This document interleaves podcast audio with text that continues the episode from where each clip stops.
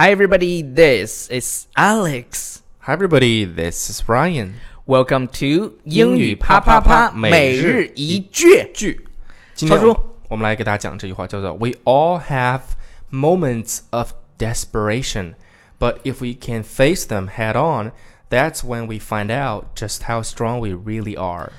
我们都有绝望的时候，只有在勇敢面对时，我们才知道我们有 多坚强。所以我们注意这个地方叫勇敢的去面对，叫做 face them head on。head on 就是把头抬起来。 Yeah, right. 慢速的来一遍。 Okay. We all have moments of desperation, but if we can face them head on, that's when we find out just how strong we really are. 关注 纽约新青年。